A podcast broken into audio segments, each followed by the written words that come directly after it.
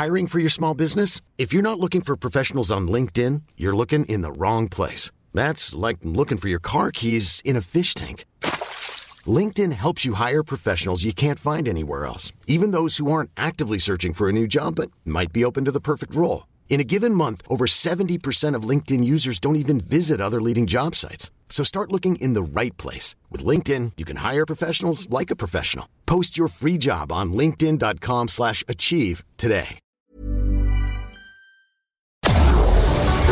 Tarde a tarde, lo que necesitas saber de forma ligera, con un tono accesible. Solórzano, el referente informativo.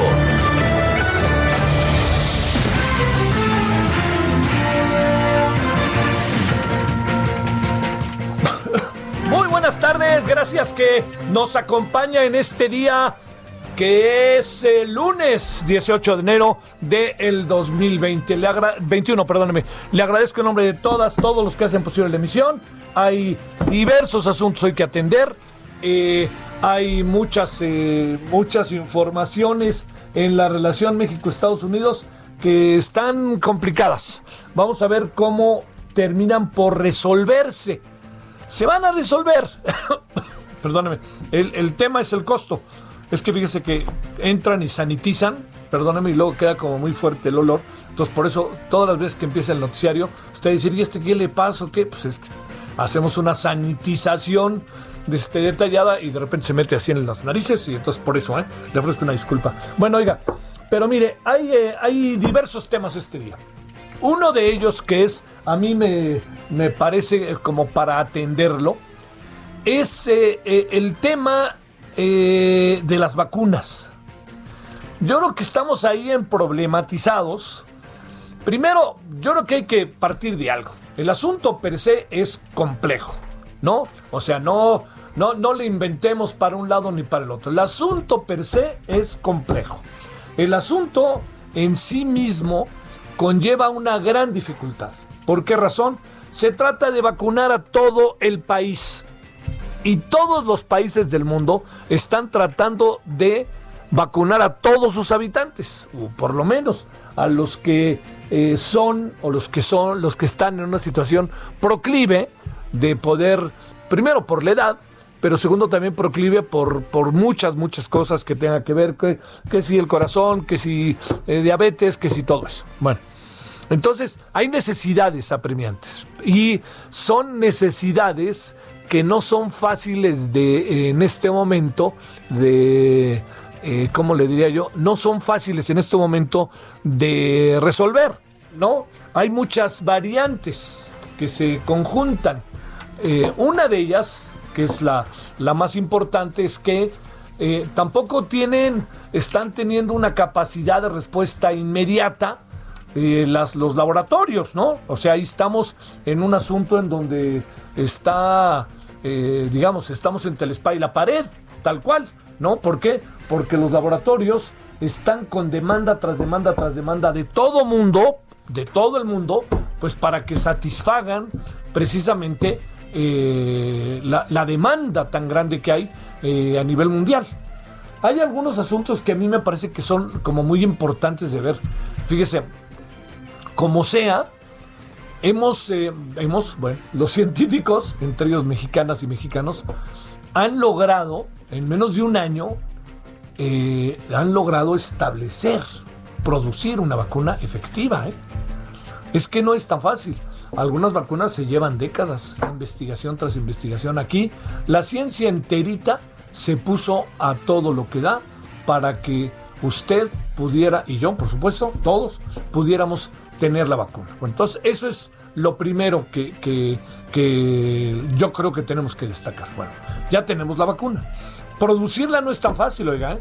O sea, no, no se trata aquí de producir, este, órale, ya sale como quien hace tornillos, ¿no? No, no, no, no, esto está complicado porque requieren de condiciones de medio ambiente, etcétera. Bueno, Vamos a partir todo eso que lo tenemos enfrente de nosotros y al partir que lo tenemos enfrente de nosotros, pues también estamos viendo las posibilidades reales de que pueda terminarse o pueda satisfacer a los habitantes de este planeta la producción.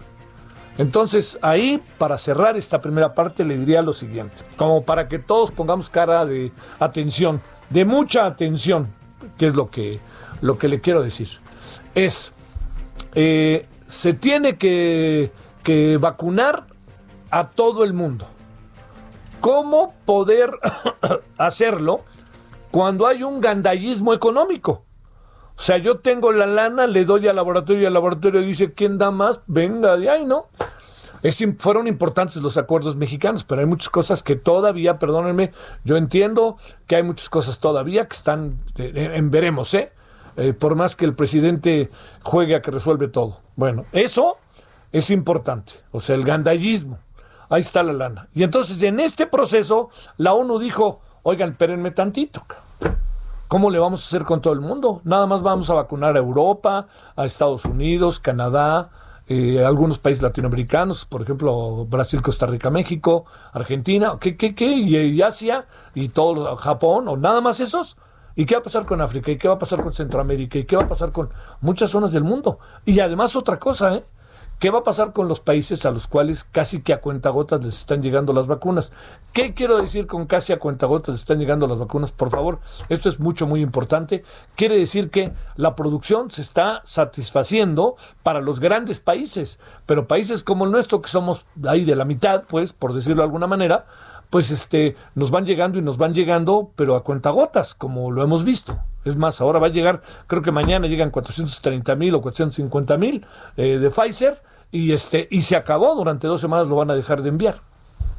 Es importante, y aquí viene la otra parte de lo que le quiero comentar de inicio, ¿por qué va a suspenderse la producción de Pfizer?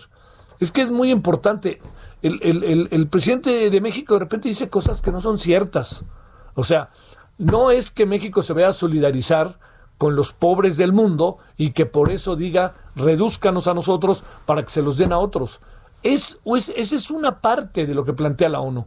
Pero el gran problema está en que Pfizer está en un proceso de reorganización y reacomodo materialmente de su empresa en Bélgica y entonces requiere de unos días.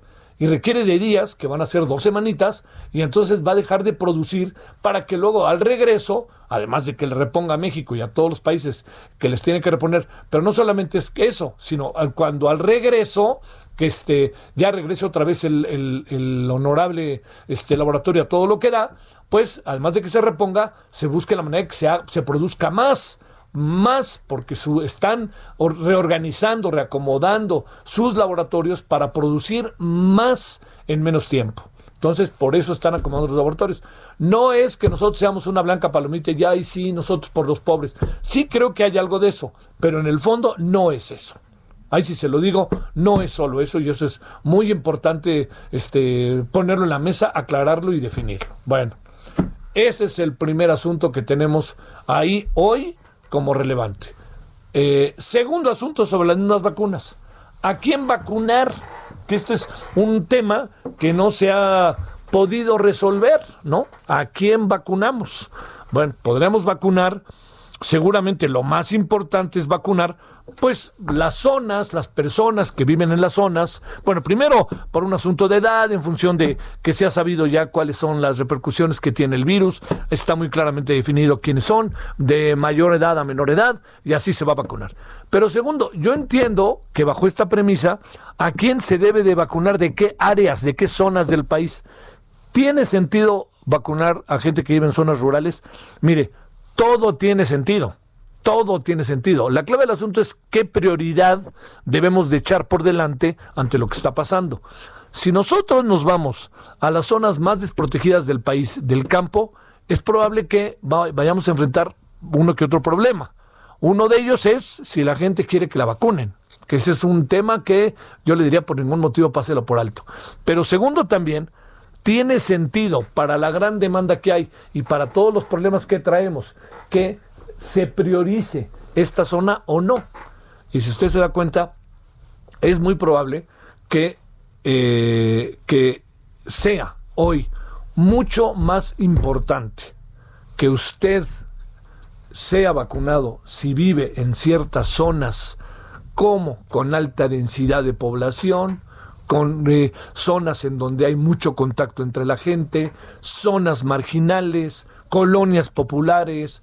Esa es una prioridad. ¿Por qué? Pues porque ahí es donde estamos viendo que están las cosas fuertísimas. El tema en el país, como eje central, lo que está teniendo es ni más ni menos que el tema de la densidad de población, eh, pero también lo que está teniendo es eh, contagios en estas zonas urbanas. Entonces, bueno, Ahí está el asunto. Yo, a mí me tiene un poco inquieto, si le soy sincero, la forma en que el presidente de la República y en general, ahora también con la salida de esta mujer que se encargaba de la estrategia de las vacunas, en fin, me, tiene un poquito inquieto lo que realmente anda pasando, porque no me queda muy clara la estrategia del todo. Yo espero que, que, haya un alto en el camino y que se den cuenta por dónde entrarle, ¿no?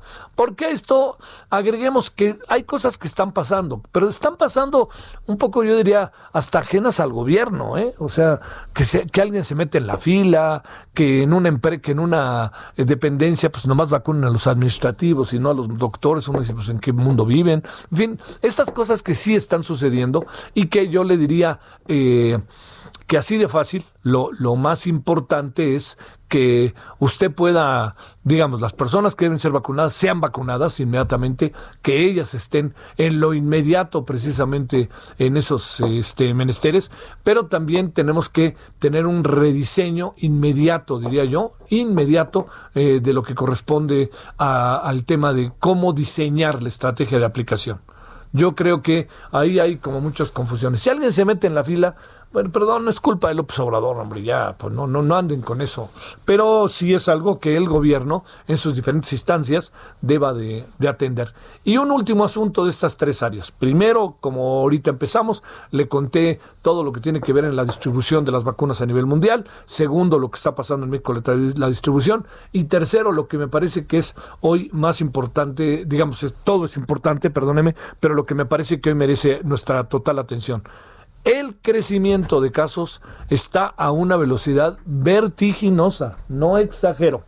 Está a todo lo que da, auténticamente, así se lo digo, a todo lo que da eh, en el, este, este proceso. Entonces, ahí le, le, pongo este, estos tres incisos de un gran tema que es la pandemia y eh, cierro con otra cosa que hablaremos más adelante. Y eso de lo que hablaremos más adelante tiene que ver con el tema migración. Al rato vamos a hablar con el doctor Tonatiu Guillén para que nos diga exactamente qué anda pasando en la frontera sur mexicana, en donde, pues bueno, el muro lo está haciendo la Guardia Nacional guatemalteca y si pasan, lo hará la Guardia Nacional mexicana. Ahí mero, no hay necesidad de construir un muro como quería Trump. Nosotros estamos sirviendo de muro. Bueno, 16 con 12 en la hora del centro. Gracias que nos acompaña lunes 18 de enero 2021. Vamos con los asuntos de este día y empecemos con lo que va a pasar el miércoles en la Unión Americana. Solórzano, el referente informativo.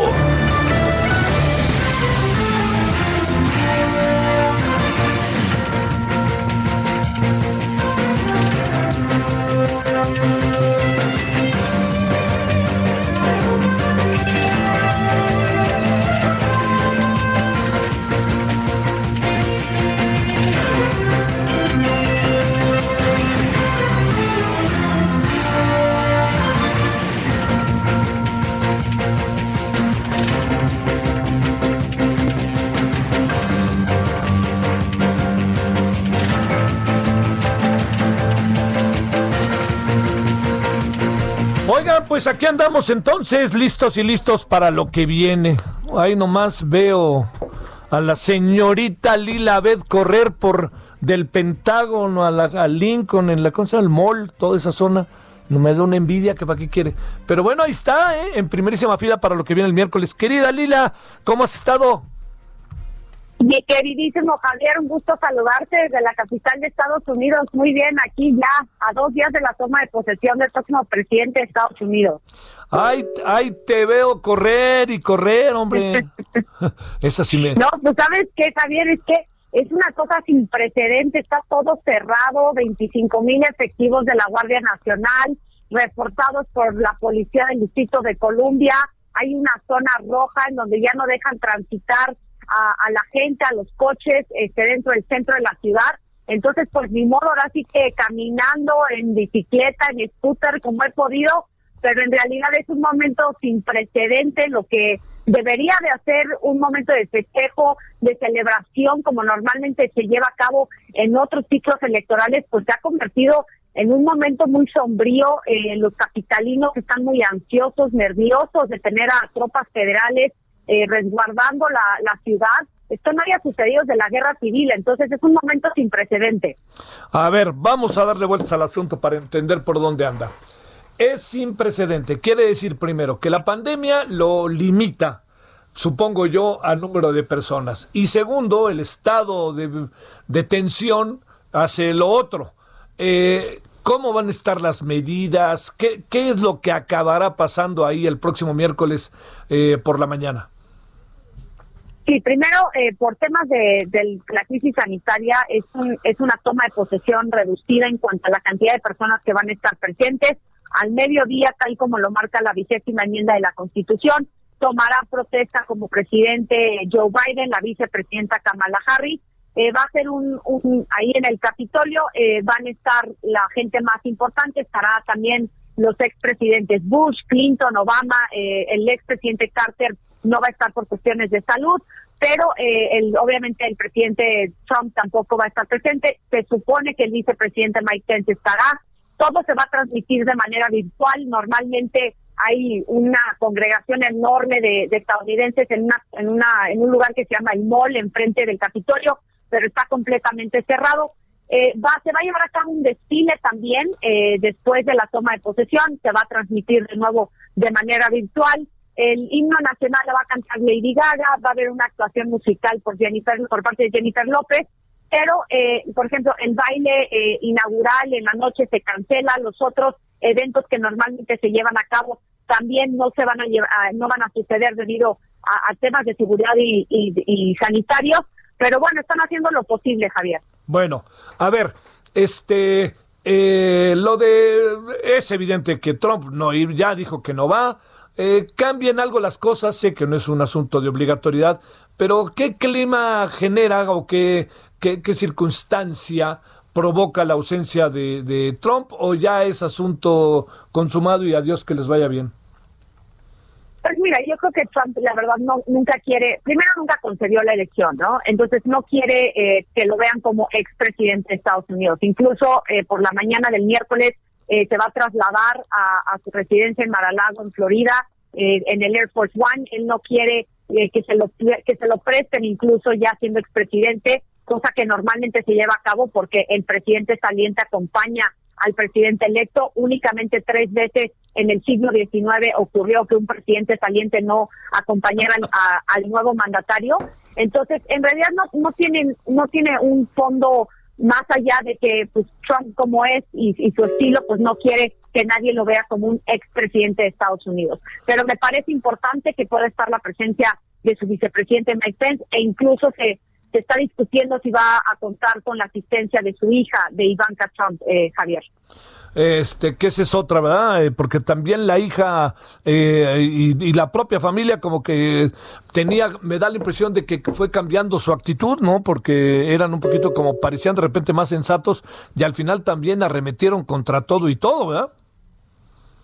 Sí, y la familia, como sabemos, siempre ha jugado un papel muy importante dentro del círculo más cercano de Trump. Incluso su yerno Jerry Kushner fue de los personajes más protagónicos eh, durante su gestión. Eh, Ivanka también es su asesor en la Casa Blanca, entonces todos han jugado un papel muy importante. Eh, el hecho de que vaya Ivanka me parece que manda una pues una señal de, de amistad de cierta de, cierto punto de vista, pero eh, pues también es importante señalar que el día de mañana se espera que el presidente Trump como una de sus últimas acciones al frente de la Casa Blanca vaya a emitir más de 100 indultos a distintas personas que pueden incluir a miembros de su familia e incluso a sí mismos. Oye, ¿a poco puede auto... Es decir, eh, ¿en función de qué lo haría, Lila? Pues en realidad lo que él quiere es, es como una medida preventiva porque va a enfrentar cargos legales eh, federales y estatales. Si se fuera a autoindultar, estaría protegido de los delitos federales, pero no de los estatales. Entonces todavía tendría que enfrentar los cargos y las investigaciones que tiene abiertas, por ejemplo, en el estado de Nueva York, Javier, al igual que pueden haber cargos en el estado de Georgia por esta eh, llamada telefónica que le realizó al secretario de Estado para intervenir en la elección eh, senatorial de, ese Estado el 3, eh, que se llevó a cabo el 5 de enero. Entonces, a pesar de que, que vaya a ser un precedente, porque sería el primer presidente en autoindultarse, este, pues aparte está tratando de evitar ciertos cargos federales. ¿Qué exactamente, digo, no sé si ya lo sabes, pero qué va a hacer la señora Jennifer López?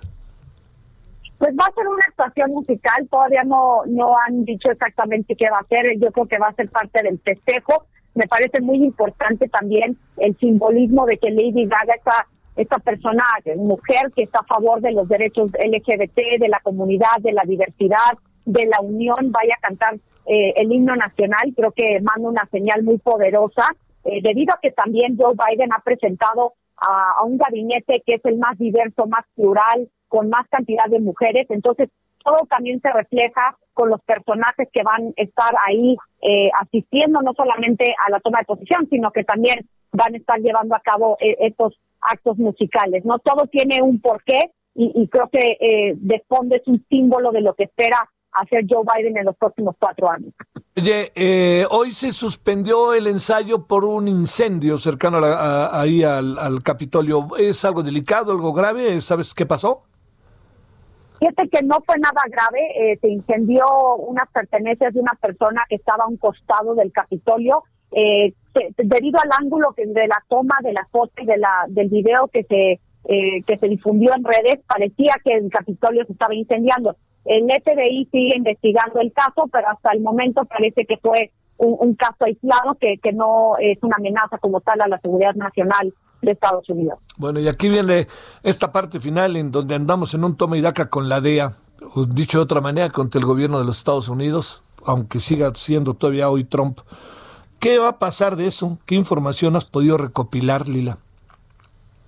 Pues yo ayer tuve el gusto de platicar con varios miembros del gabinete de, Joe Biden, personas que van a estar metidas en estos asuntos, al igual que eh, personas en el Departamento de Justicia. Mandó una muy mala señal, primero, de que impera la impunidad, de que no hay un verdadero Estado de Derecho en México. Habían regresado al general Cienfuegos eh, bajo el entendimiento de que se iba a llevar a cabo una investigación exhaustiva del expediente que compartió el Departamento de Justicia con sus contrapartes mexicanas creo que eh, llegó como una sorpresa, manda muy mala señal para la futura colaboración en, materia de seguridad y también creo que pone en riesgo eh, la confianza eh, que existe no entre las agencias e instituciones de seguridad en ambos países y, y como y, pues no empieza con el pie derecho no con, con este nuevo gobierno que que va a, a llevar Joe Biden. De por sí han habido malos entendimientos malos entendimientos en el pasado con la reforma a la Ley de Seguridad Nacional para regular y limitar las actividades de agentes extranjeros operando en territorio nacional, la ley de Banco de México, que está estancada en la Cámara de Diputados, pero han habido roces importantes en estos últimos meses y pues este viene como otro golpe a la futura relación bilateral entre México y Estados Unidos. Da la impresión de este lado, Lila, que al presidente de México no le importa mucho eso, ¿no? Porque ya ves que otra vez hoy en la mañana arremetió en serio contra la DEA. Este, si ellos están molestos, pues no entiendo por qué yo también podría estar molesto, fue lo que acabo diciendo. Y en el fondo hay algo que parece que sí es una evidencia, que las acusaciones, por lo menos en las 750 páginas, no tienen sustento eh, suficiente como para poder enjuiciar al general Cienfuegos, ¿eh? Pues me parece que si no le importa, le va a tener que importar en el futuro próximo, porque más allá de temas de seguridad, van a venir unas cuestiones que sí pueden causarle problemas eh, a México en temas de derechos laborales, en los compromisos ambientales plasmados en el nuevo Tratado de Libre Comercio, van a haber rendición de cuentas y señalamientos puntuales en violación de derechos humanos, en el alza en inseguridad, en feminicidios, e incluso en ciertos eh, ciertas medidas antidemocráticas que se han tomado en este gobierno. Entonces, aunque no le importe mucho en cuanto al discurso, me parece que de fondo el giro de 180 que le viene a la relación bilateral con la entrada de Joe Biden, pues más allá de que no le importe, van a haber cuestiones y hechos porque sí pueden poner en jaque a la cuarta transformación. Te mando un gran saludo, Lila, y envidia que corres por ahí y envidia que estás ahí de la buena. Te mando un gran saludo. Otro enorme, otro enorme, Javier. Lo que necesites aquí ando. Un gusto estar contigo como siempre. El gusto en verdad es nuestro, Lila. Te mando Gracias. saludos. saludos. especialista en temas internacionales. Allá desde Washington está Lila Abed, que junto con José Carreño, con Pepe Carreño, vamos a tener todo eso mañana. Hoy quizá, ya, ya le iré informando, pero cuente con que el miércoles pues tendremos toda una crónica. La, el, acto es en la mañana, ¿eh? no es en la tarde o noche, como son los informes, por ejemplo, de gobierno allá en Estados Unidos. Es el martes, el, el miércoles por la mañana.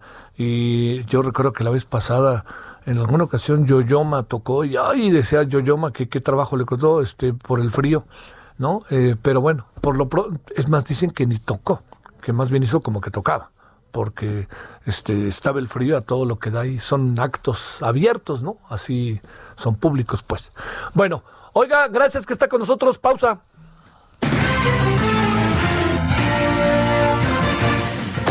el referente informativo regresa luego de una pausa. Estamos de regreso con el referente informativo.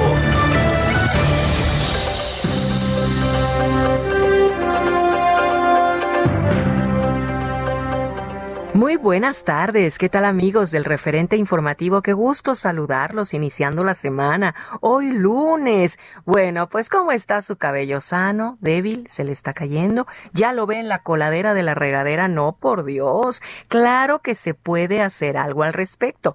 Pausazo está con nosotros para platicarnos de este tratamiento capilar mundial. A ver, Pau, dinos. Ay, sí, mi porque todos queremos tener un pelazo. Imagínate cuando despertamos y se nos cae el cabello en la almohada o cuando nos cepillamos el cabello y se cae. Esto es un estrés para todos y esto es la alopecia y la alopecia es de hombres y de mujeres, de ambas personas. Pero yo les traigo una solución porque llegó a México el mejor tratamiento capilar del mundo. Ya está aquí, la tecnología llega a México y los invito a que llamen al 800-2305 800-2305 porque si marca en este momento, se va a llevar un tratamiento para recuperar 1.700 cabellos nuevos gratis, escucho bien, gratis, y además de que su cabello no solo van a tener estos 1.700 monis, sino va a tener volumen, fuerza, suavidad, esto es una belleza. Marque al 800 mil para poder llevarse este tratamiento capilar completamente gratis. Solamente tiene que pagar los gastos de manejo y envío y obviamente marcar para recuperar este cabello, porque no solo va a recuperar cabello, también recupera autoestima, seguridad. El cabello es todo, cuando nos ven ahorita con el cubrebocas, que nos ven los ojos y el cabello. Entonces hay que tenerlo brutalmente padre, bueno, y recuperar estos 1700 cabellos. ¿Cómo ves, mi Moni? Maravilloso, tienes toda la razón con los cubrebocas que no debemos dejar de usarlos. Lo único que nos enmarca nuestra cara obviamente es el cabello, la melena corta o larga o media, no importa, siempre es lo que luce. Así es que yo también los invito a que marquen al 800 mil y pidan este tratamiento. Gracias, Pau. Gracias a ti, mi Moni. Continuamos. Solórzano, el referente informativo.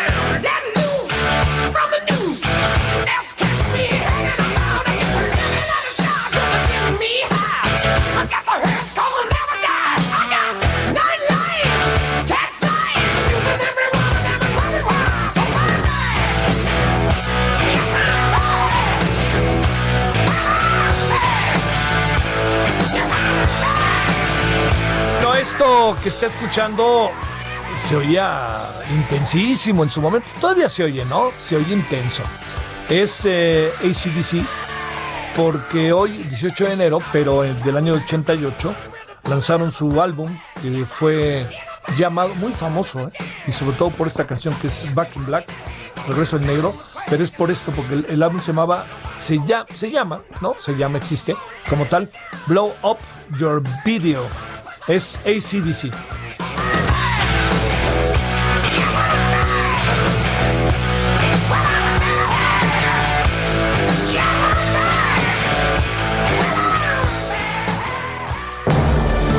Solórzano, el referente informativo.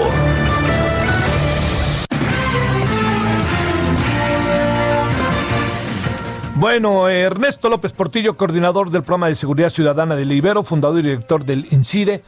Eh, generalmente, digamos, acudimos a él, en verdad pensamos que es un referente sumamente importante, estratégico en los temas de seguridad, etcétera pero ha venido haciendo, ha venido mandando una serie de tweets sobre el tema de eh, la DEA, el gobierno mexicano, el general Cienfuegos, que han sido, me parece, muy sugerentes para el debate, la discusión y para la información.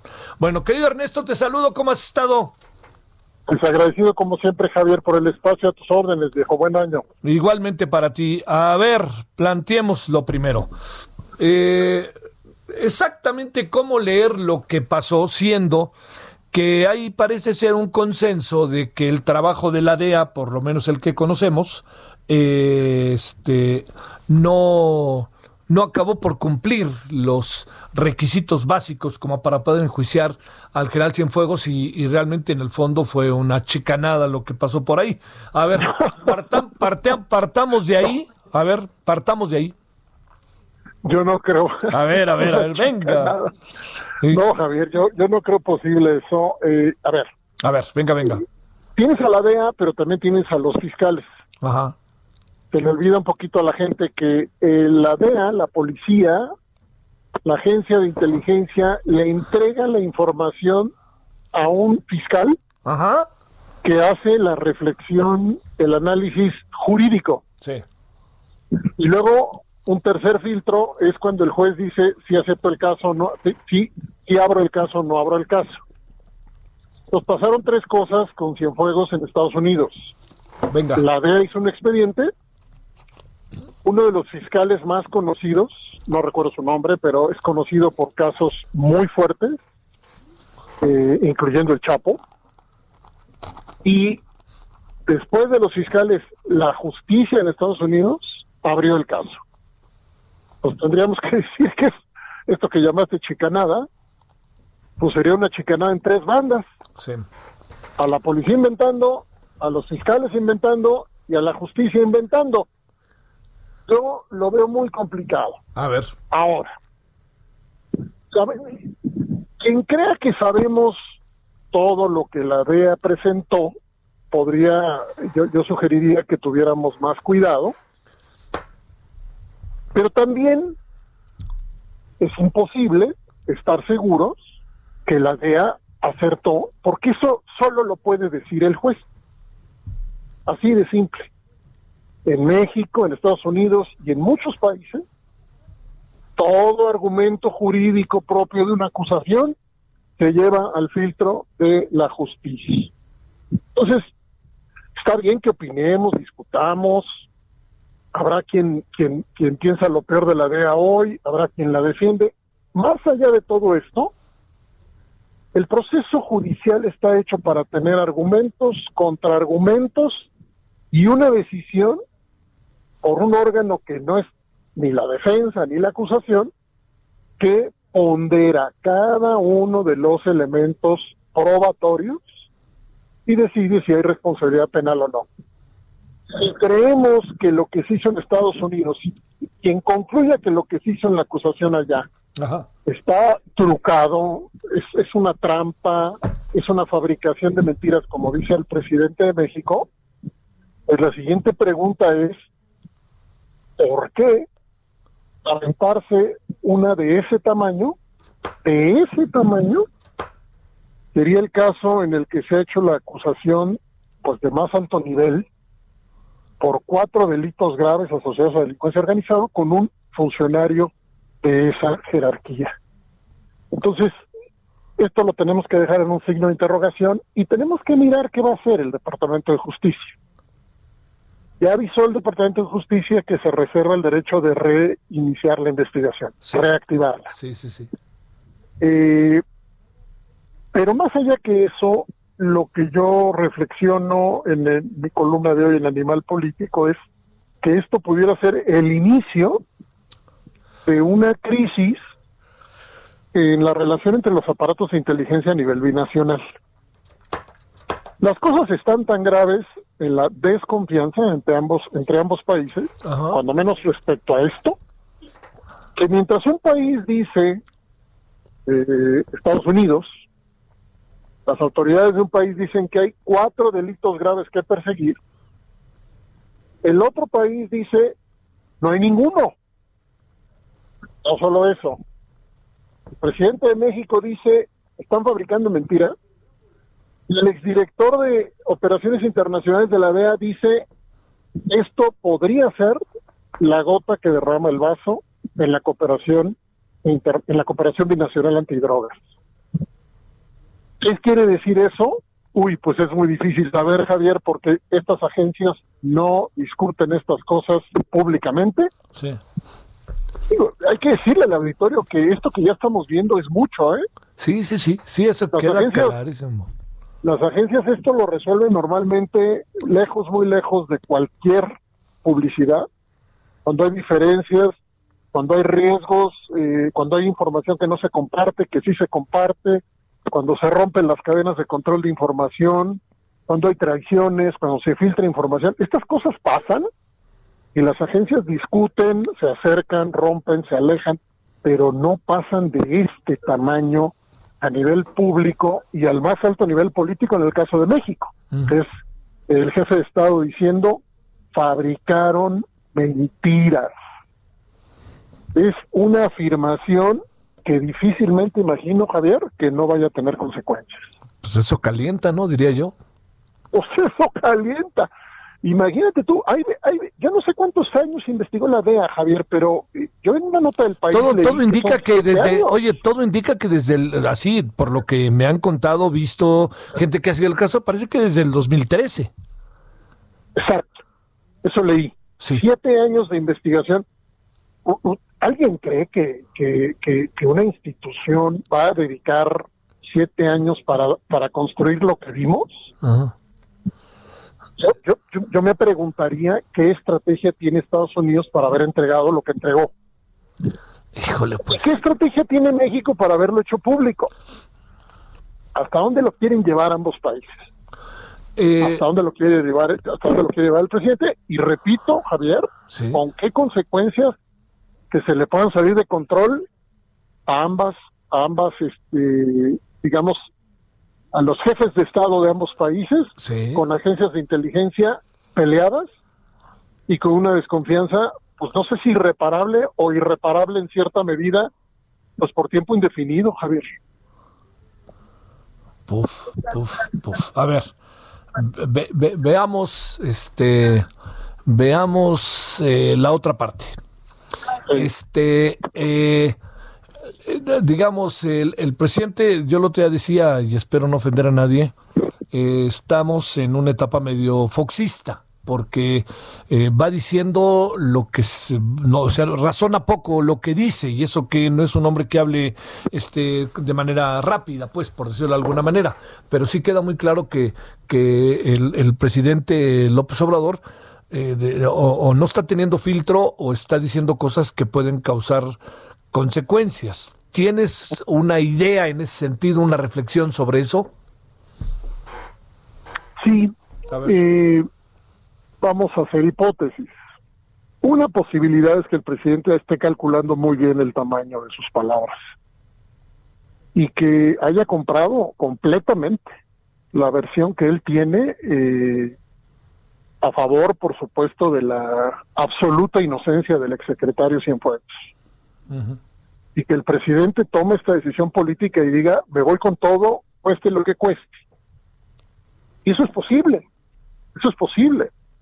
La otra hipótesis es que el presidente esté hablando sin hacer un cálculo político eh, propio, propio de un nivel de relaciones internacionales, y propio de una historia de intercambio y de colaboración entre agencias. Sí hay un indicio muy fuerte que puede apuntar a lo segundo, Javier, que es la distancia que tiene este presidente con respecto a las relaciones internacionales de este país. El presidente, de hecho, no, no viaja. Sí. El presidente no tiene contacto, no tiene intercambio, no tiene una historia que lo coloque como un interlocutor que ha aprendido qué sucede en los pasillos de la diplomacia y seguramente tampoco tiene el presidente una concepción clara de qué sucede en los pasillos de la inteligencia, de los pasillos internacionales de las comunidades de inteligencia. ¿Qué historia hay atrás?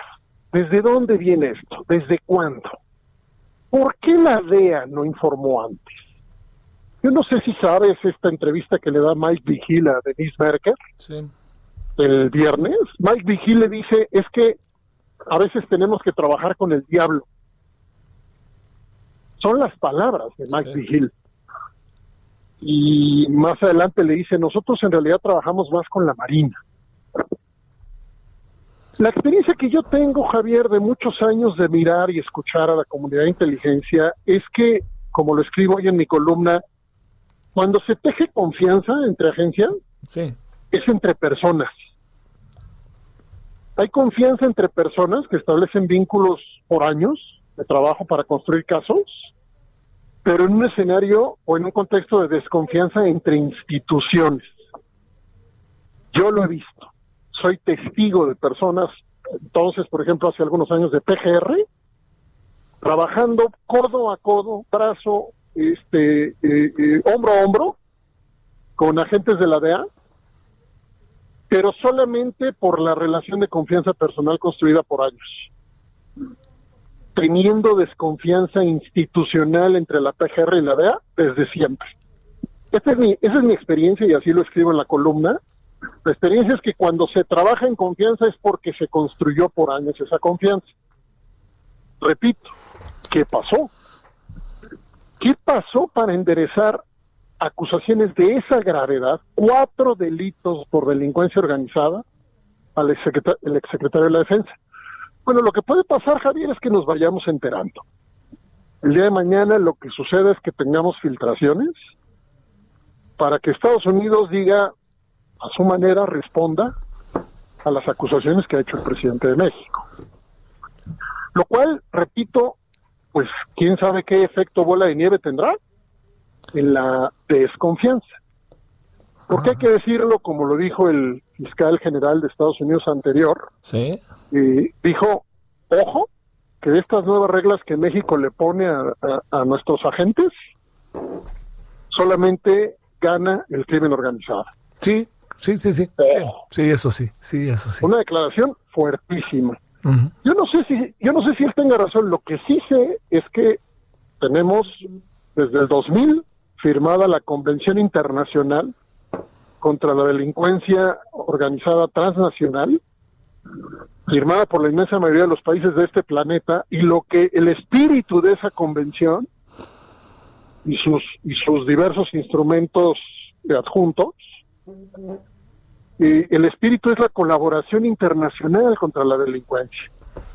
¿Por qué? Porque no hay nadie en el mundo que entienda que la delincuencia transnacional se puede investigar y perseguir sin colaboración entre agencias. Claro. Entonces, sí, sí estamos perdiendo, ¿eh? Todas y todos, eso que quede claro. Cuando nuestro presidente dice eso, cuando la DEA hace eso, más lo que venga, tengámoslo claro entre más se siembra desconfianza entre agencias, menos posibilidades habrá, por obvias razones, que se intercambie la información. Mi hipótesis de hoy es que lo que podríamos estar es en un momento en el que se desfondó el mínimo de la colaboración. Uy. Ese, ese, lo que estaba en alfileres, sí. ya con mucha desconfianza histórica, lo que estaba en alfileres probablemente se cayó ahorita, y entonces vendrá la reconstrucción o no, veremos, pero con Biden, con la gente que llega. Y vamos a ver, y vamos a saber si Estados Unidos se va a quedar callado frente al tema de Cienfuegos. ¿Tú qué si piensas? van a procesar políticamente esto y se callarán, o si no van a procesar políticamente esto, y lo que vamos a saber mañana es qué otro tipo de elementos y acusaciones hay y si en efecto el Departamento de Justicia, Javier, va a hacer todo lo posible usando los instrumentos jurídicos internacionales a su alcance para perseguir al general, el, al general Cienfuegos. Puede pasar, puede pasar. Hay una versión en prensa que leí ayer, no recuerdo dónde, eh, yo no la puedo validar, no lo sé, pero que se estaba buscando una embajada para el general Cienfuegos, este, para generarle una protección jurídica, diplomática. No lo sé. Lo que sí sé es que lo que se ha dicho públicamente rebasa con mucho lo que normalmente vemos en los conflictos, distanciamientos y reencuentros convencionales del día a día entre agencias. Y por lo demás, nuestra relación binacional tiene las implicaciones en términos de crimen organizado, pues pocas fronteras en el mundo, Javier. Si no es que ninguna tiene esta dimensión de diversidad de actividades delictivas transnacionales.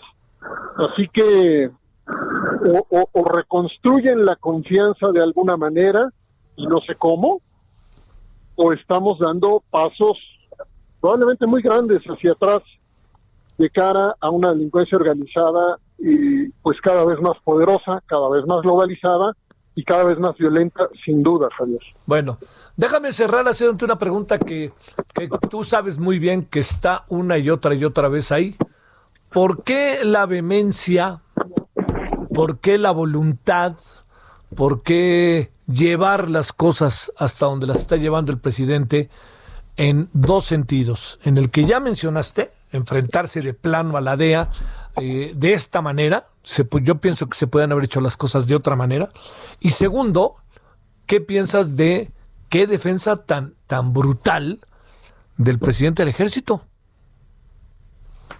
Alguien escribe por ahí hoy y ya viene diciéndolo cada vez más analistas. Bueno, hoy, hoy la columna de Silva Omar, que supongo que ya la viste, él habla de, una, de un eh, empoderamiento militar, del cual venimos hablando muchas, muchos, y venimos monitoreando, como sabes, en donde creo que todo indica, y creo que lo podemos ya afirmar con mucha claridad, que el principal aliado político del presidente son las Fuerzas Armadas. Esta es una hipótesis razonable basada en una enorme cantidad de evidencias. Así que si esto es así, pues así se explica. El presidente ha salido en defensa de su aliado político más importante, que son las Fuerzas Armadas. El presidente ha decidido que su proyecto político pasa por la disciplina de las Fuerzas Armadas y que su proyecto político, sea el que sea, está muy por encima de los límites que la Constitución impone a las Fuerzas Armadas. Así, así de claro hay que decirlo, porque estas funciones de los militares no tienen que ver ya con la, con la Constitución. Y no me voy a poner en listar ahorita las treinta y tantas funciones que algunos han identificado ya, pero estamos hablando de que el espectro de funciones no tiene precedentes en la historia contemporánea de este país y que el presidente lo único que ha hecho es eh, dar más recursos a Fuerzas Armadas y buscar que la sociedad esté completamente alineada en la tolerancia, en la tolerancia social y en el apoyo social a la ausencia de límites en las materias y las materias en las que las Fuerzas Armadas intervienen, principalmente Sedena, y los recursos a los, a los que acceden. Hay que, hay que recordarlo, tenemos dos tendencias encontradas. El presidente habla de austeridad y adelgaza al Estado y lo seguirá adelgazando y al mismo tiempo eh, expande incrementa los recursos hacia Fuerzas Armadas. Son dos tendencias exactamente encontradas que vamos a tener que analizar mucho más. Menos recursos para el ala civil de su gobierno, menos, cada vez menos, y más para el ala militar de su gobierno. Sí. Una apuesta política, Javier, con toda claridad lo vemos ya. Bueno. Ernesto, te mando un gran saludo y el agradecimiento que estuviste con nosotros. Al contrario, Javier, como siempre, a tus órdenes. Buen año, ¿eh? Bueno, y para ti también. Coordinador del Programa de Seguridad Ciudadana de la Ibero, de la Universidad Iberoamericana, fundador y director de INCIDE. ¿Cómo ve? Pues no tiene, no tiene como mucha claridad eh, el, tema, o sea, las reacciones del presidente parecen como inusuales, ¿no? En, en la forma. Se pueden reclamar las cosas y se deben reclamar cuando se cree que está uno con la razón y con el derecho, ¿no? Pero la forma en que lo hizo el presidente, pues casi fue un máscara contra cabellera, contra la, este, contra la, la DEA, así medio gratuito, si usted me lo permite, ¿no? No, no como que no había necesidad de, de más, tal cual, ¿eh? No había necesidad de más, pienso yo. O sea, había diferencias, pero mire lo que dice eh, Ernesto, la habíamos perdido un poco de vista, ¿eh? Quien debiera determinar, el, el caso se presenta a la autoridad estadounidense y la autoridad estadounidense lo aceptó. Fue algo de fuera que sacó el tema de ahí y trajeron al general Cienfuegos. Pero de hecho, la autoridad estadounidense ya le había dado vista y había dicho, procede. ¿eh? Bueno, pausa.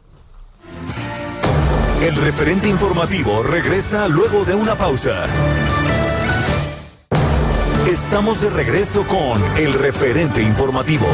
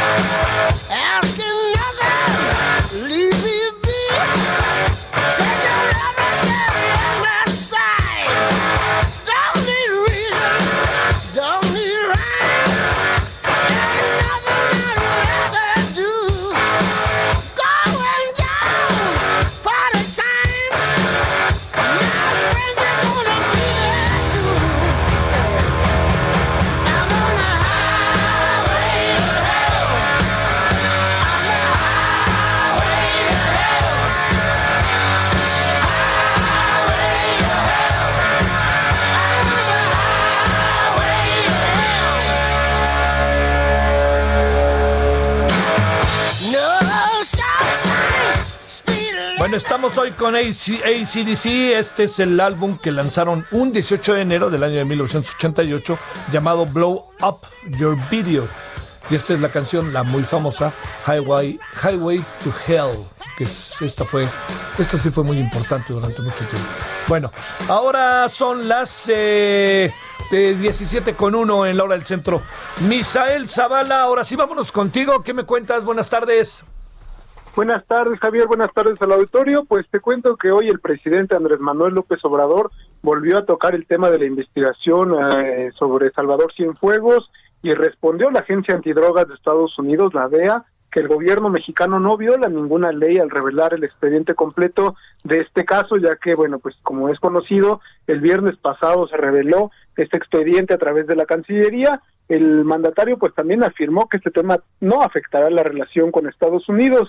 Esto lo dijo durante su conferencia de prensa mañanera, donde pues eh, manifestó que actuaron correctamente de manera ética y pues afirmó que las autoridades de Estados Unidos prácticamente pues fabricaron las pruebas en contra del exsecretario de la Defensa Nacional durante el sexenio de Enrique Peña Nieto. Eh, el presidente pues de plano Javier tachó a la investigación de Estados Unidos como una irresponsabilidad eh, que no tiene sustento y con muchísimos errores y también criticó que se quiera juzgar a alguien a través de fotografías, de pantallazos, de teléfonos y prácticamente pues mencionó que esas pruebas las pudo fabricar cualquiera. También dejó claro que su gobierno no puede quedarse ni se quedará callado cuando se acusa a un mexicano con pruebas fabricadas. En otro tema, Javier, también, eh, pues tras esta confrontación de militares y policías en Guatemala eh, con la caravana migrante proveniente proveniente de a ver, este se nos cortó por ahí, Misael, andas por ahí, andas por ahí, andas por ahí. A ver, no, a ver, por favor. Sí, sí, sí, se cortó. Misael está con eh, la matutina de hoy del presidente, con la mañanera, eh, respecto a eh, respecto al tema de cómo eh, el presidente habló de la de este caso de la DEA, lo que él llama la responsabilidad de la DEA en el expediente del caso Cienfuegos, y estábamos a la mitad de su participación lo tenemos ya, o TV no, no, estamos a la mitad de la participación. Eh, la, segunda parte de su participación tiene que ver con eh, el tema de los derechos humanos y la caravana migrante, pues bueno, eso también le incluye a México, ¿eh? no solamente hay que pedirlo a Estados Unidos o a Guatemala, nosotros estamos siendo un factor importantísimo en ese sentido, ¿eh? la verdad, y no, no, no lo perdamos ni tantito de vista, ¿eh? así tal cual se lo digo, pero ni tantito es ni tantito porque lo que quiero decirles con esto es que nosotros nos hemos convertido, como le decíamos al inicio, al rato vamos a hablar, platicar con Tonatiuh Guillén, nos hemos convertido en una especie de, de, de, este, de dique para el paso, ¿no? No dijo el señor Trump que les mandamos 27 mil este, soldados para allá para que no pasaran. A ver, vamos cerrando, Misael, la segunda parte de tu participación. Sí, Javier, como te comentaba, pues tras esta confrontación de militares y policías de Guatemala con la caravana de migrantes que proviene de Honduras, el presidente López Obrador pidió que se respeten los derechos humanos de los migrantes y que se les atienda para evitar entradas forzadas. También eh, dijo que buscará un diálogo con los gobiernos de esos países de Centroamérica para que, bueno, pues no se eh, afecten los derechos humanos de esos migrantes, de estas caravanas, y de paso, pues también pidió a Joe Biden que, bueno, como presidente ya de Estados Unidos, el próximo miércoles espera un pronunciamiento acerca de una posible reforma migratoria que ayude a los eh, migrantes que son ilegales en Estados Unidos. Bueno, sale, te mando un saludo, Misael, y buenas tardes. Buenas tardes, Javier, buenas tardes al auditorio. Ahora 17.05 en la hora del centro. Solórzano, el referente informativo.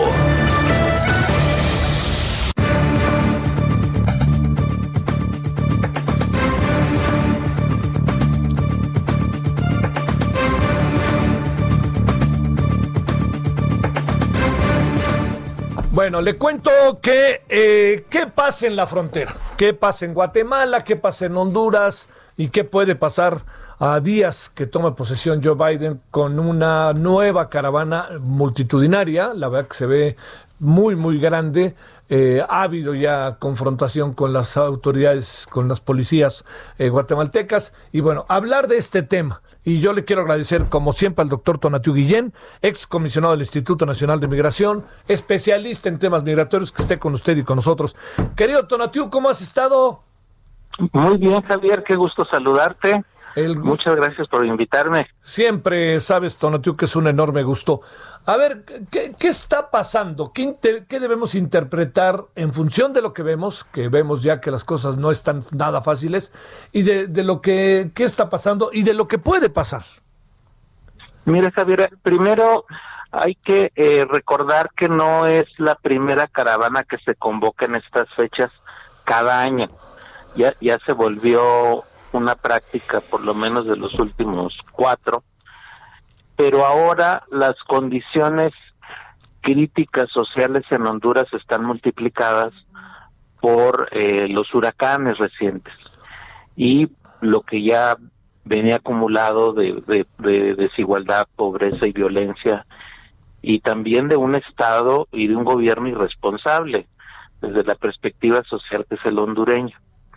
Y del otro lado, Javier, el, el, lo que también tenemos enfrente es la herencia de la estrategia antiinmigrante y xenófoba de Trump. Durante su gobierno fue muy exitoso en, en torcerle el brazo y, y, la política migratoria a México. México accedió a, a incluir a la Guardia Nacional como un aparato de control migratorio y algo equivalente logró Trump con Guatemala, con Honduras, incluso con, con El Salvador, de acuerdos eh, que eh, visualmente son de tercer país seguro, pero que implican también otros otros acuerdos de intervención de las Fuerzas Armadas y Policíacas en el control de flujos.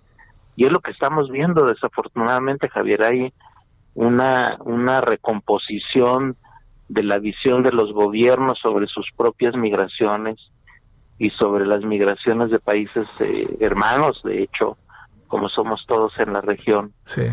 Y, y nos volvimos súper duros, eh, muy, muy eh, físicos en el sentido de controlar flujos, con independencia de derechos humanos y con independencia de las condiciones de refugio, de las necesidades de refugio de las personas y con independencia de las crisis sociales que estamos viviendo. Entonces, ese doble, eh, esa doble perspectiva y su choque el día de hoy de manera tan cruda en Honduras, es lo perdón, en Guatemala, es lo que estamos este, viendo con, el, con este flujo hondureño y lo más probable es que termine como, como pasó ya el año pasado, desarticulado y que lo que alcance también llegar a México, si acaso, pues seguramente encontrará la mano dura de, de la Guardia Nacional en el Suchiate. El hecho, Tonatiuh, de que ofrezca desde el primer día de su gobierno una reforma migratoria el próximo presidente Biden, eh, ¿alentará también esto o, o, son otras condiciones las que lo echan a andar? Sí, sí, están ligados, eh, eh, Javier.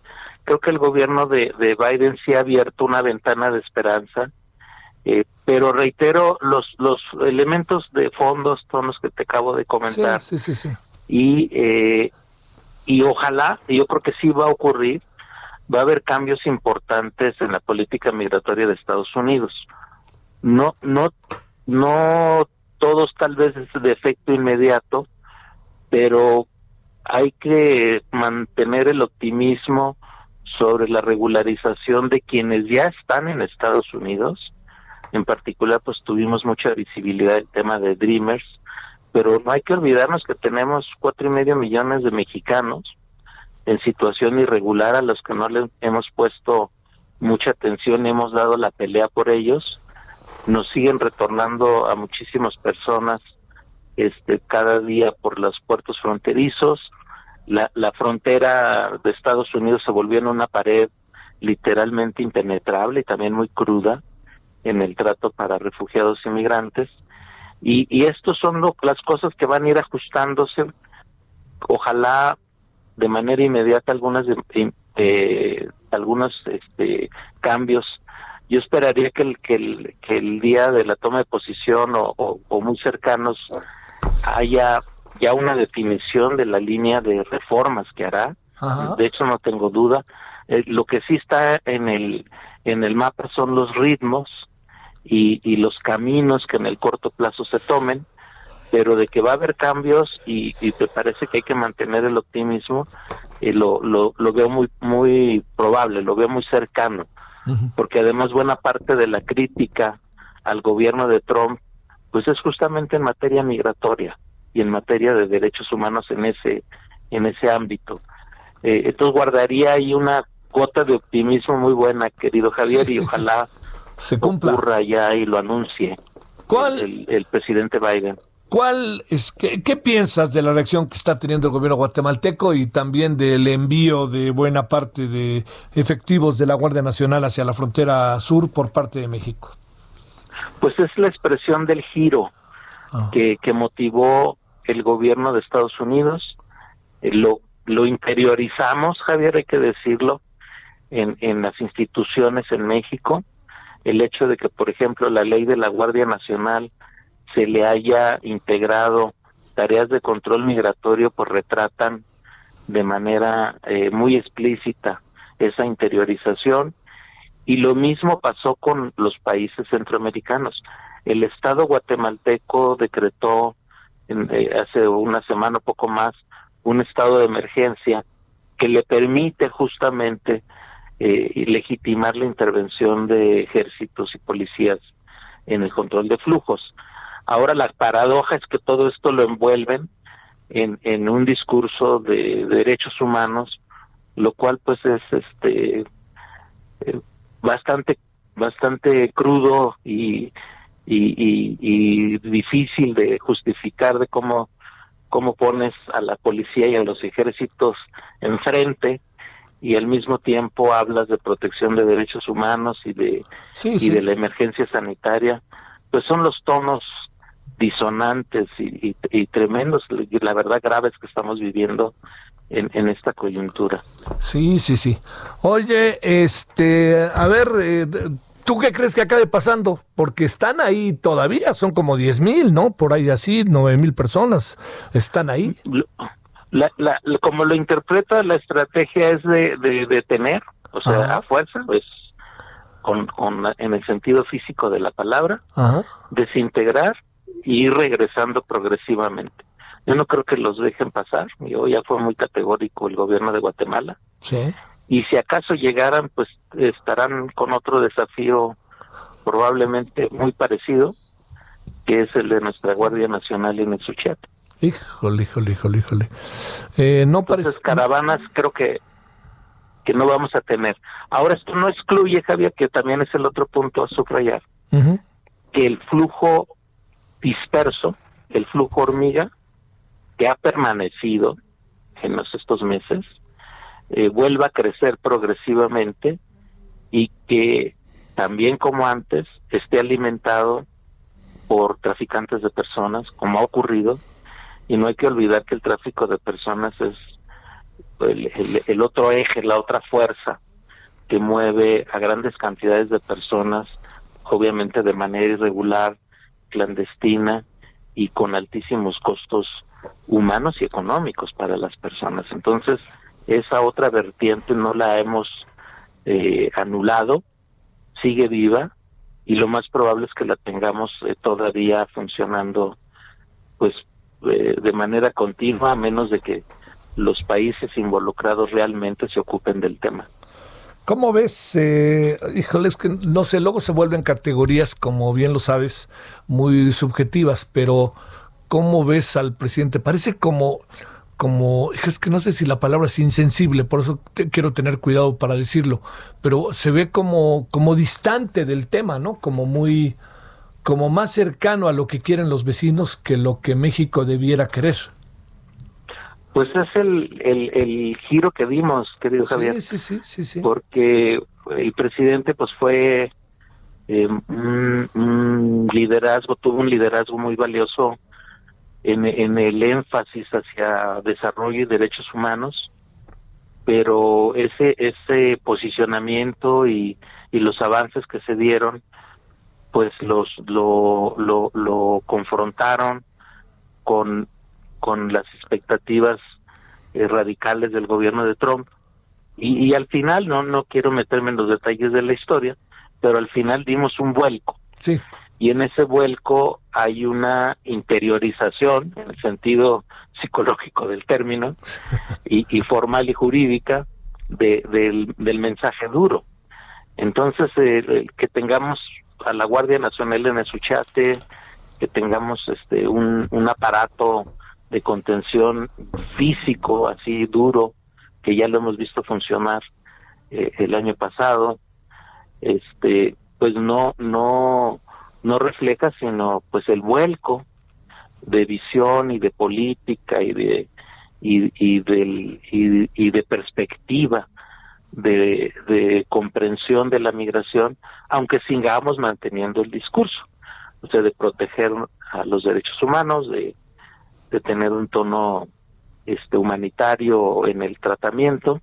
Y, y hay una ventanita que, que hay que valorarla Javier que es la que hace Comar a pesar de que tiene recursos tan limitados pues ha hecho un esfuerzo importante de atención de refugiados.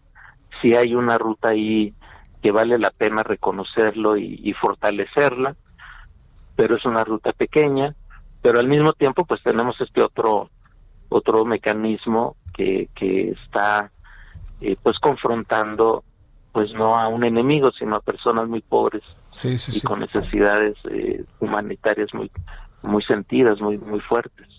Oye Tonatiuh para cerrar este híjole no además de todo uno no puede dejar de inquietarse por el tema del coronavirus no correcto. Y, y, y está es, es una preocupación cierta, o sea, hay personas enfermas en ese movimiento. Eso es cierto. Pero pues con ese argumento eh, eh, Trump cerró su frontera y, y, cualquier persona que se acercara regularmente o, o formalmente, más bien dicho, a solicitar refugio o de manera irregular, pues todavía en estos días es regresada sin miramiento alguno este sin eh, eh, mayor registro y en minutos está de regreso en México expulsada. Entonces, eh, también hay que ser conscientes de que el, se ha usado y manipulado eh, la crisis de salud para justificar la control, el control migratorio. Oye, este, y por último, eh, han pasado, están pasando muchas cosas entre México y Estados Unidos, Tonatiu, la DEA, este, yo no sé si los de la DEA, este, van a aguantarse el enojo de la forma en que les han respondido. También entiendo que acorde al, nos decía Ernesto López Portillo hace un momento, Tonatio dice, bueno, si el gobierno, si, si la autoridad estadounidense envió el asunto a un juez y el juez dijo sí procede, pues son varias las instancias que entonces están quedando en entredicho, ¿no? Pues ahí se abrió un frente, Javier, muy complejo, yo creo que el más difícil de mucho tiempo no es solamente el, el caso de del general Cienfuegos, sino toda la interpretación y, y, las implicaciones que están detrás de lo que sucedió. Eh, yo, yo esperaría que, a, que se separara ese, ese, ese, esa tensión, porque es un hecho que va, que ya es una tensión y que va a amplificarse, que se separara de los otros eh, temas que tenemos compartidos tan grandes y tan intensos y que, y que no se extendiera. Es, eh, para decirlo de esta manera y de metáfora, que ojalá que esta mancha no se extienda a todo, esa tensión, ese, ese foco no se extienda a todo lo que tenemos compartido, porque si, si, ocurriera, pues sí sería pues muy mal arranque, por lo menos para este periodo que se inicia ya pues el miércoles. Entonces, eh, sí, sí hay ahí un, un punto de preocupación que, reitero, ojalá sea muy puntual y focalizado. Eh, creo que está ahí en entredicho pues nuestros interlocutores, nos, está, está en entredicho nuestra credibilidad de diálogo y capacidad de diálogo, pero pues solo hay que tener este en este momento creo una una expectativa de que sea un asunto acotado, que, que logremos focalizarlo sobre lo que es y que no se extienda a, a, más elementos que compartimos enormemente, desde la dinámica social, la estructura económica, nuestras relaciones en la frontera, que también son de suyo muy complejas, que todo eso quede al margen y que, y que lo veamos de manera constructiva, porque somos naciones que cada vez dependemos más unas de otras, una de la otra. Sí, sí, sí. Pues te mando un gran saludo, Tonatiu, como siempre, agradeciendo que hayas estado con nosotros. Yo encantado de, haber estado contigo, Javier, y te mando un abrazo y lo mejor. Para que ti. todo sea para bien. Para ti, por favor. Gracias, Tonatiu. Muy buenas tardes. Gracias, Tonatiu Guillén. Ya escuchó usted cómo se ve esto de la caravana. A ver, Manuel Durán, ¿dónde andas, Manuel?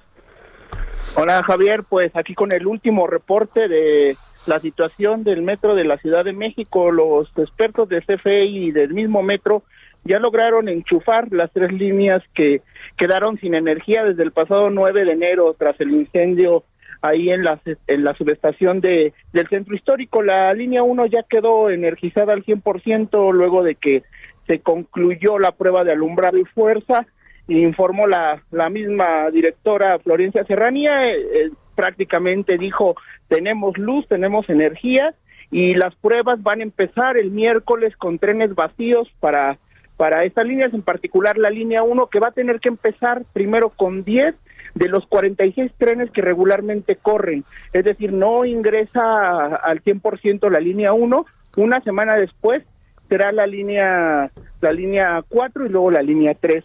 Y al presentar este informe, pues ya se se especifica que todo el equipo que llevó 80 toneladas llevaron las FPP no de todo el país cables y equipos para montar en una semana esta subestación en, en, la plaza de del edificio siniestrado que si bien no tuvo daño estructural quedó inservible y se montaron nuevos equipos y esto va a permitir comenzar a hacer las pruebas para que el día 25 eh, se, se reanude el servicio de la línea 1 y en tanto la emergencia para, eh, para trasladar a las personas vía terrestre, pues ya tuvo que tener el auxilio también de esta línea de ADO de camiones, del turibús y también más mexibuses del Estado de México, Javier.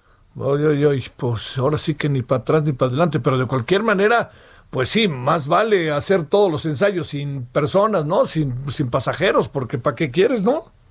Desde el miércoles empiezan estas sin pasajeros, ya se energizó la línea, ya se dieron cuenta que no se votaron los, los interruptores y, eh, y ya la estación, la subestación en, el, en la plaza ya quedó totalmente terminada. Esa misma, esa misma, ese mismo equipo va a tener que ser colocado en algún momento de manera definitiva en un lugar para ya, ya que quede todo listo, pero todavía falta tiempo, ¿eh? por lo menos un mes para que eh, las tres líneas ya queden este, eh, funcionando. Adiós Manuel, buenas tardes. Hasta luego, buenas tardes. Bueno, a ver, ¿qué tenemos para hoy en la noche? ¿no? Para que nos acompañe en el análisis político. Bueno, primero tenemos el tema de eh, coronavirus. Ahí vamos a estar en ello, ¿eh? así de fácil. Luego, segundo, tenemos el tema del INE, cómo se ve el tema del INE eh, en términos de lo que el presidente planteó, este, bueno, del, de la querella que hay entre el INE y el presidente, ¿no? Eso entre otras cosas. El referente informativo regresa luego de una pausa. Estamos de regreso con el referente informativo.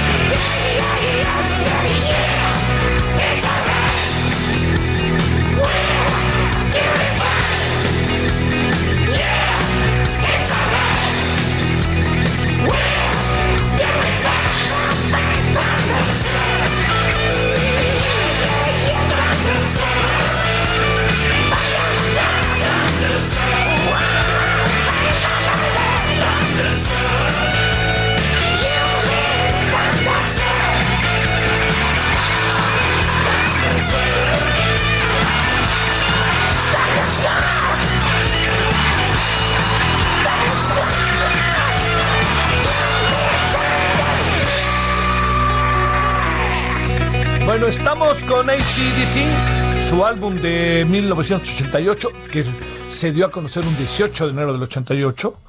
Eh, este es Thunderstruck, que es lo que estamos ahí medio escuchando. Sí, lo estamos escuchando, ¿sí, verdad? Sí, lo que pasa es que lo he pedido escuchar. Bueno, hay para que usted lo, lo, lo tenga. Bueno, vámonos a las 17.32 en la hora del centro.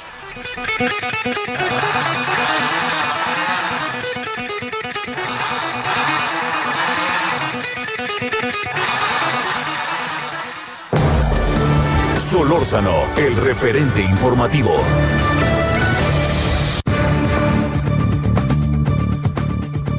Bueno, tema constante. Vamos al coronavirus, las vacunas, la distribución, renuncias, todo eso. A ver, pensemos tantito el tema en lo que estamos entendiendo que, eh, que las cosas este, siguen estando muy complicadas. La doctora Laurie Ann Jiménez Fibier es profesora investigadora y jefe de laboratorio de genética molecular de la UNAM. Doctora Laurie, ¿cómo has estado? Buenas tardes. ¿Y qué tal? Muy buenas tardes, Javier, ¿cómo estás? Gracias que estás con nosotros.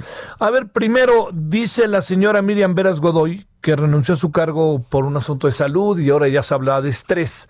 Eh, luego dicen que no importa mucho que haya renunciado o no. Eh, digamos, este, en, en, el, en la suma de las cosas que vivimos, ¿esto es importante, no es importante? ¿Le damos alguna interpretación? ¿O, o nunca sabremos si no renunció, si renunció por otra razón que por motivos de salud? ¿Qué piensas primero, Lauri? Bueno, pues pienso que se hace mucha especulación con esto, ¿no? Este, todo el mundo quiere especular que hay alguna teoría de conspiración o alguna situación que ocurrió. Este, creo que pues es muy difícil saberlo cuando hay tan poca transparencia que viene por parte de las autoridades, ¿no?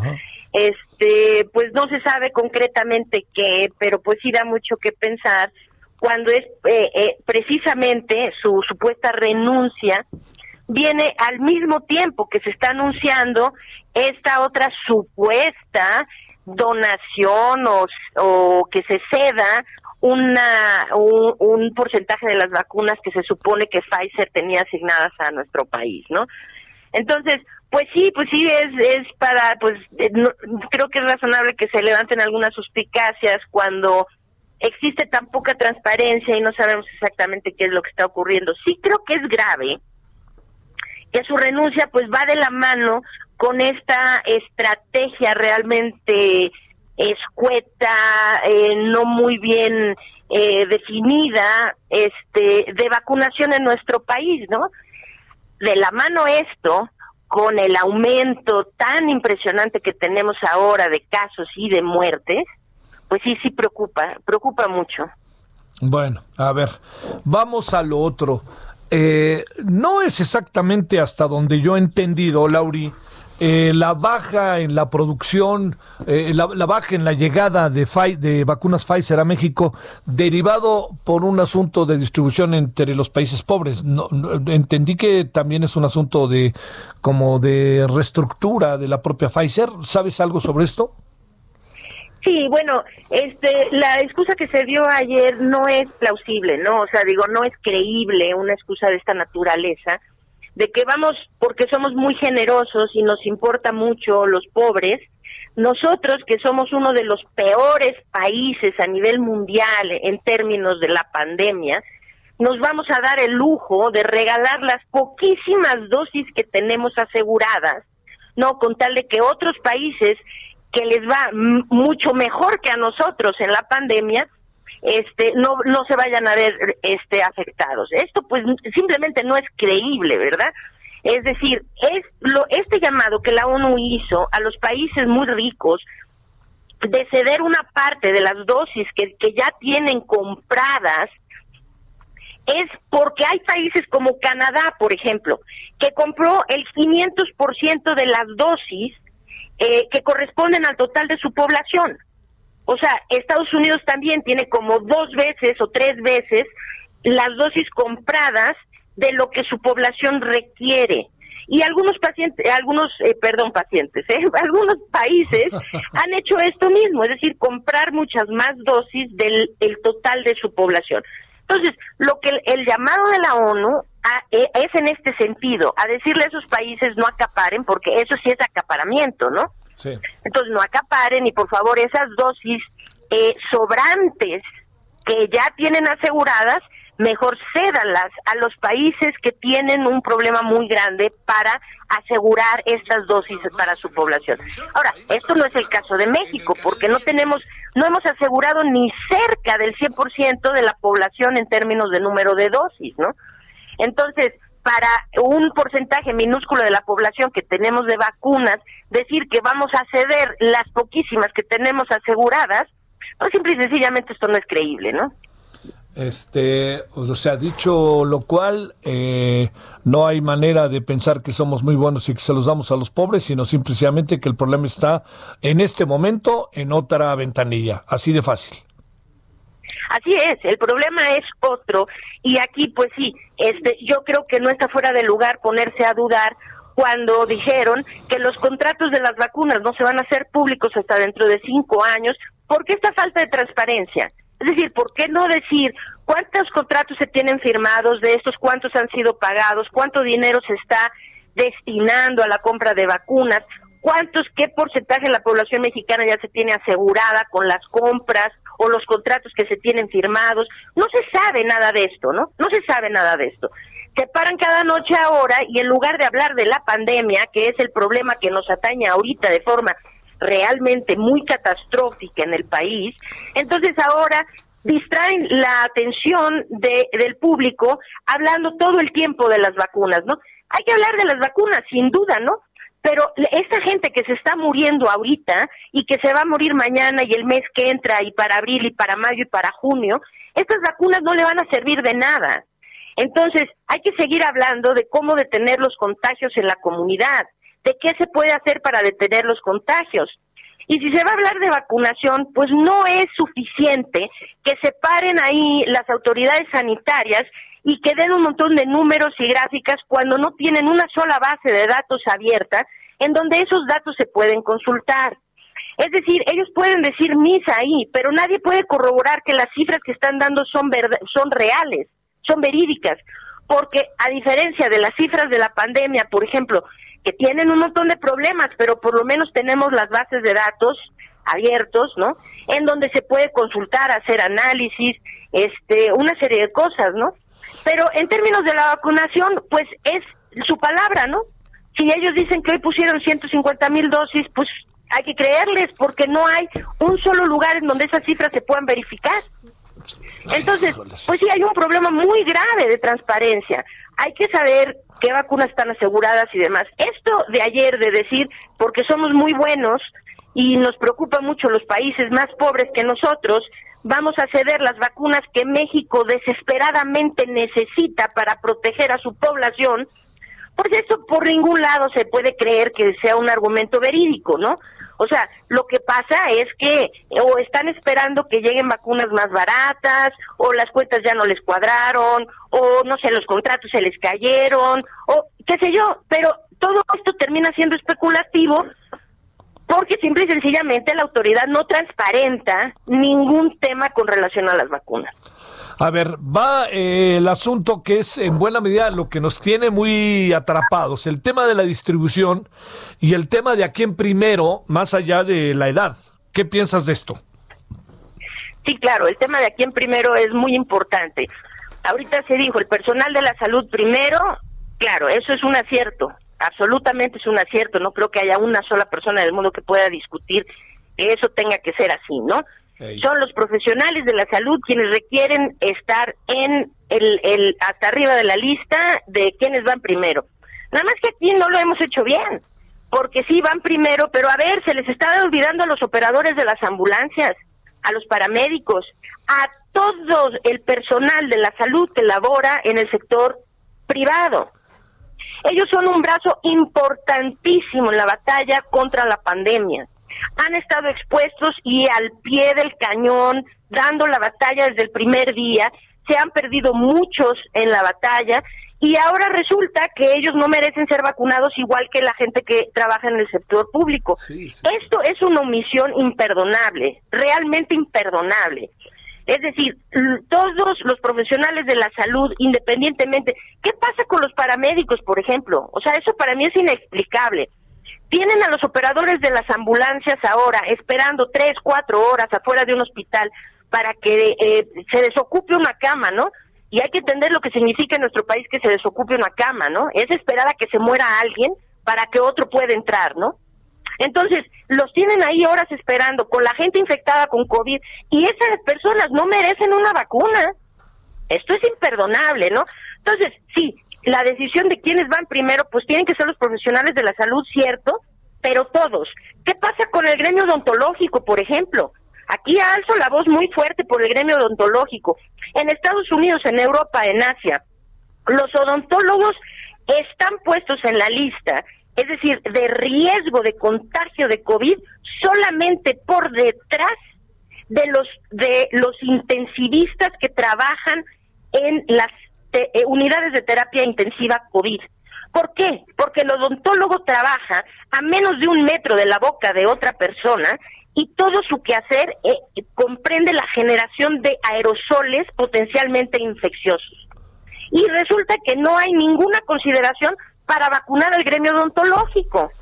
Entonces, son los profesionales de la salud, sí, pero todos quienes tienen que ser vacunados. y después de eso, este esquema de por edades, ¿no? es que parece que están más preocupados en ver lo que lo que resulta políticamente correcto, ¿no? O sea, lo que como somos muy buenos vamos a vacunar a los adultos mayores primero. Sin duda hay que proteger a los adultos mayores. Nadie lo puede negar. Nadie podría estar en contra de proteger a la población de adultos mayores, sin duda. Pero a ver, hay que proteger a las poblaciones que más se infectan y quienes están muriendo más. Primero, para detener esto se necesita detener primero quienes están en mayor riesgo de contagio y quienes están teniendo la incidencia más alta de mortalidad. En nuestro país, a diferencia de la mayor parte de los países europeos, quienes se infectan más son la población entre 35 y 60 años de edad. ¿Por qué? Porque en nuestro país tendemos a proteger mucho al grupo de los adultos mayores. Hay excepciones, desde luego, pero el grupo de adultos mayores tendemos a cobijarlos, protegerlos, se movilizan poco y resulta que en nuestro país ese es un grupo que no está haciendo, eh, que no eh, tiene una incidencia altísima de infección.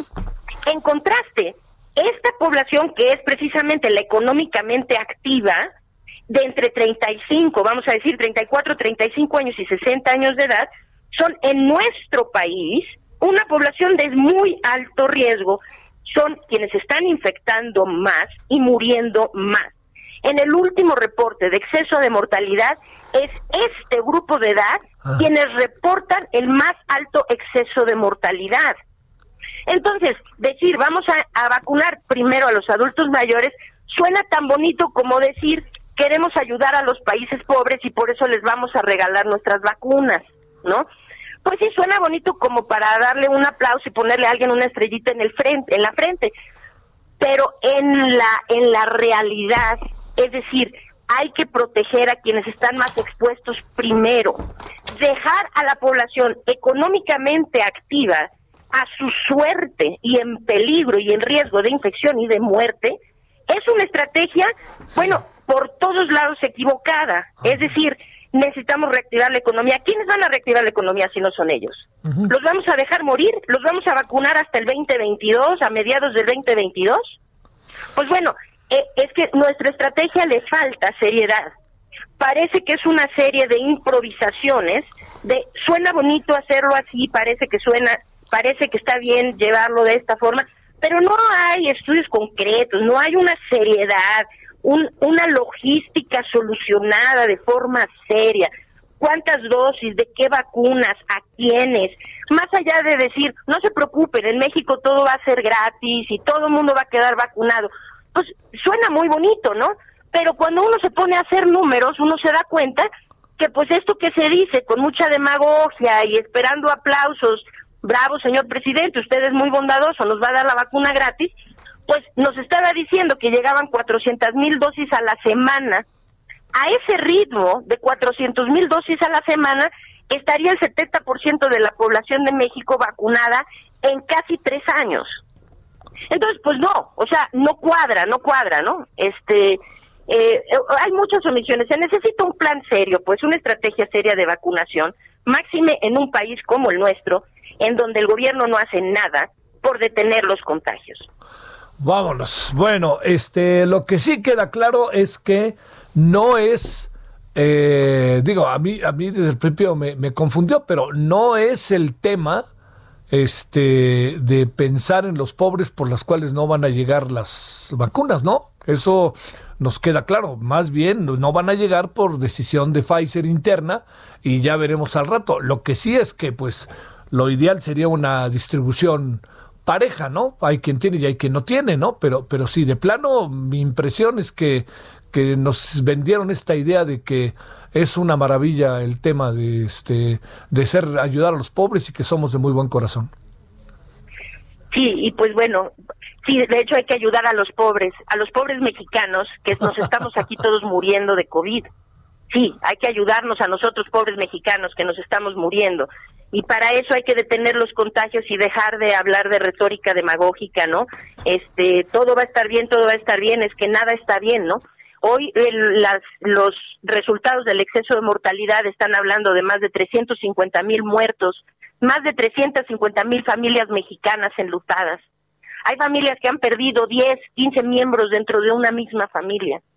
Es decir, esto es una catástrofe realmente de proporciones míticas y da la impresión que desde la autoridad no se tiene la concepción de la gravedad de lo que se está viviendo y eso preocupa realmente mucho. Te mando un saludo, Laurian Jiménez. Te agradezco mucho que hayas estado con nosotros. Al contrario, es un placer como siempre estar en el programa. Hasta luego, hasta luego, Lauri. Uf, bolas, 17 con 49 en la hora del centro. Solórzano, el referente informativo.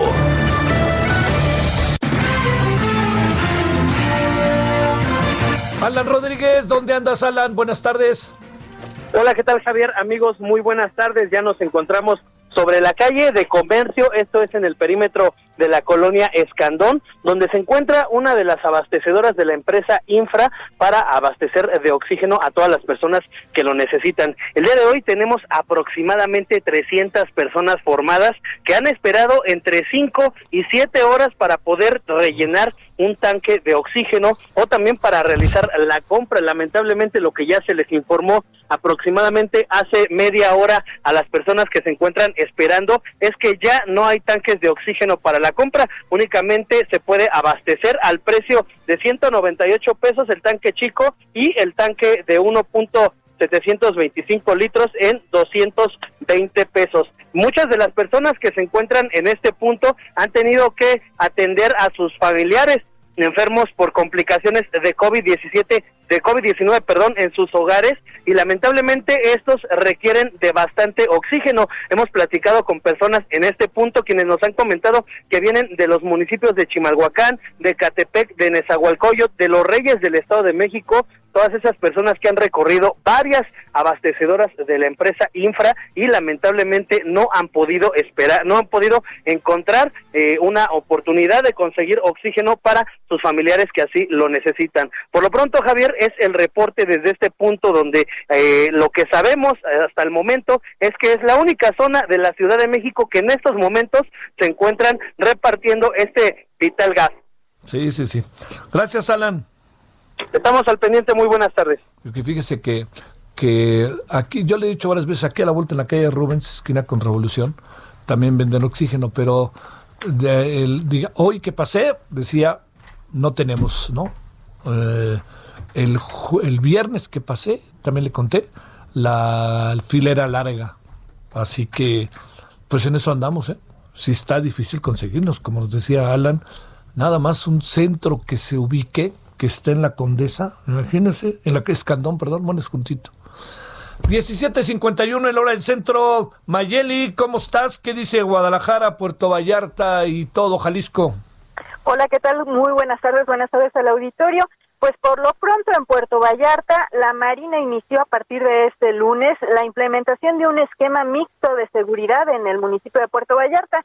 El mando de la comisaría municipal fue asumido ya por el capitán de navío Fernando Viveros Hernández, quien estará al frente de esta corporación municipal.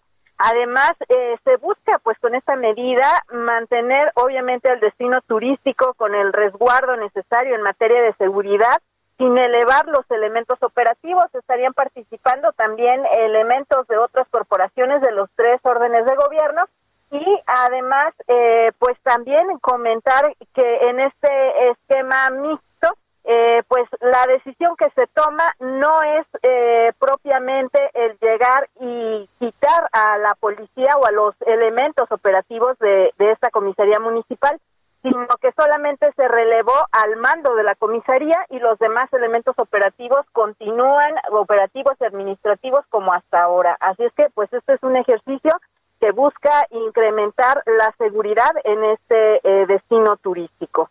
Híjole, y es que después de todo lo que ha pasado, pues esta idea que hemos platicado, Mayeli, de que se andan peleando la plaza, ¿no? Así es. Y comentar, bueno, nada más eh, rápidamente como avance de las investigaciones del caso del exmandatario, exmandatario perdón, Jorge Aristóteles Sandoval, ya son cinco las personas detenidas. El fin de semana se confirmó la detención de otra trabajadora de este restaurante bar Distrito 5 en donde sucedieron los hechos y está eh, siendo acusada del delito de encubrimiento. Ya son cinco las personas que se tienen detenidas.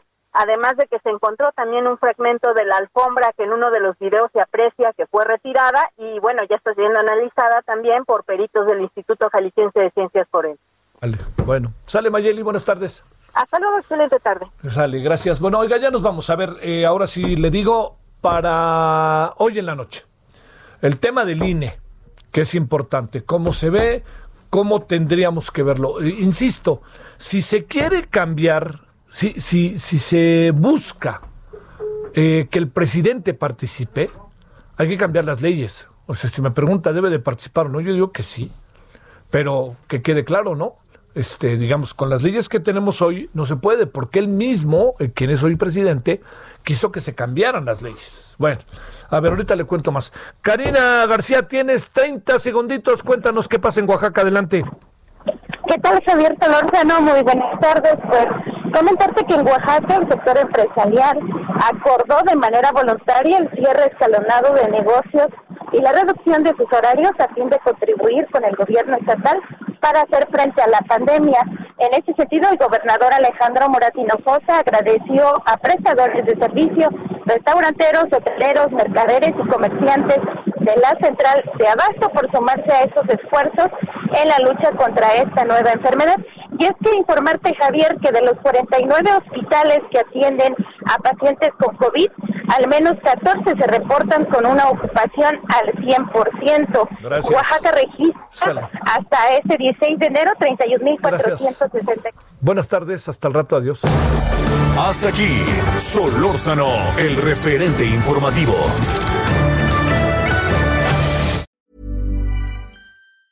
Hi, I'm Daniel, founder of Pretty Litter. Did you know cats tend to hide symptoms of sickness and pain? I learned this the hard way after losing my cat, Gingy. So I created Pretty Litter, a health monitoring litter that helps detect early signs of illness by changing colors, saving you money and potentially your cat's life. Pretty Litter is veterinarian developed, and it's the easiest way to keep tabs on your fur baby's health right at home. Go to prettylitter.com and use code ACAST for 20% off your first order and a free cat toy. Terms and conditions apply. See site for details.